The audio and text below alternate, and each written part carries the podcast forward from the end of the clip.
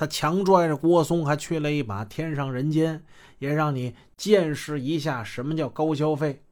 郭松开始的时候死命不从，不行，那地方我去不了，太贵了。这叫什么话呀？陆宪洲怒了：“你跟我去用你花钱吗？我让你见识见识啊！我让你见识见识，北京城最漂亮的姑娘都在哪儿？跟我去一趟啊！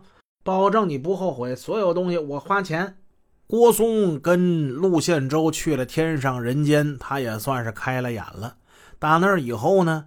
陆宪洲还带郭松去外地游山玩水，兄弟啊，你要是没钱，这些美景你能看着吗？啊，天天猫在家里有什么意思？来吧，今天晚上啊，哥给你物色一个美的啊，陪陪你。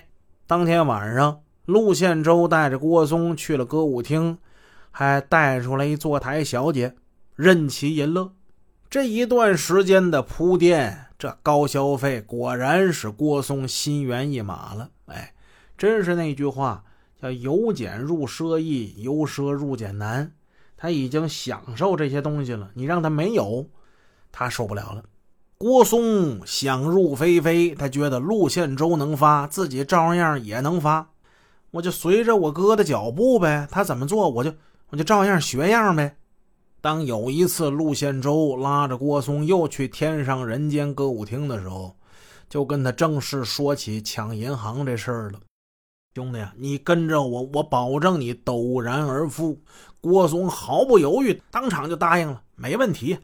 为了给郭松先练练胆儿，陆宪洲带他去偷汽车、入室盗窃，还领着郭松去郊外靶场练习射击。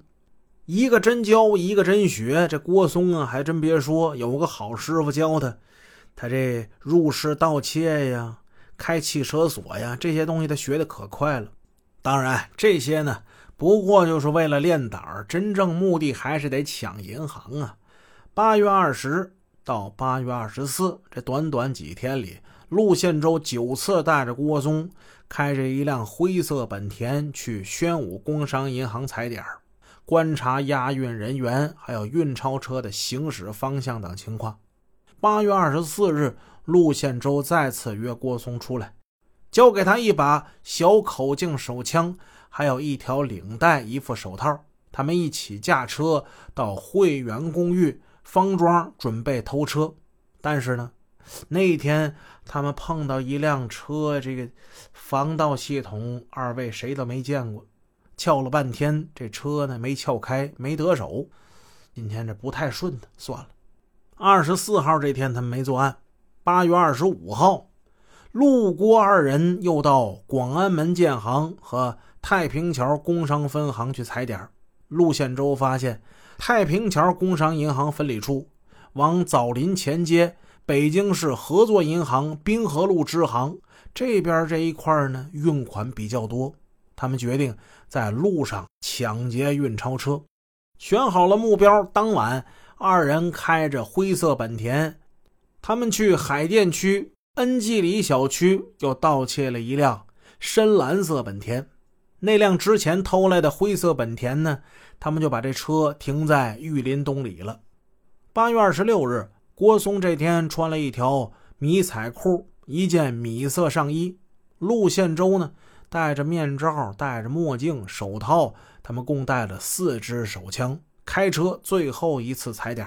这天夜里，郭松一夜未眠呢，想着明天的行动，想着他马上就会有一大笔钱，我也要成为大款，过上豪华舒适的日子。他也想到警察了，也想到手铐与牢房了。有钱当然是好，万一被抓呢？但是金钱的诱惑，最终还是压倒了畏惧和仅有的那么一丁点的罪恶感，还是得干呢，啊，还是得干呐！郭松下定决心，他决心是铤而走险了，我要去杀，要去抢。时间来到一九九六年八月二十七日，北京城市合作银行滨河路支行。几名银行的职工从工商银行太平桥分理处提取了巨款一百三十一万余元。这一百三十多万人民币，他们把它锁在车内的保险柜里。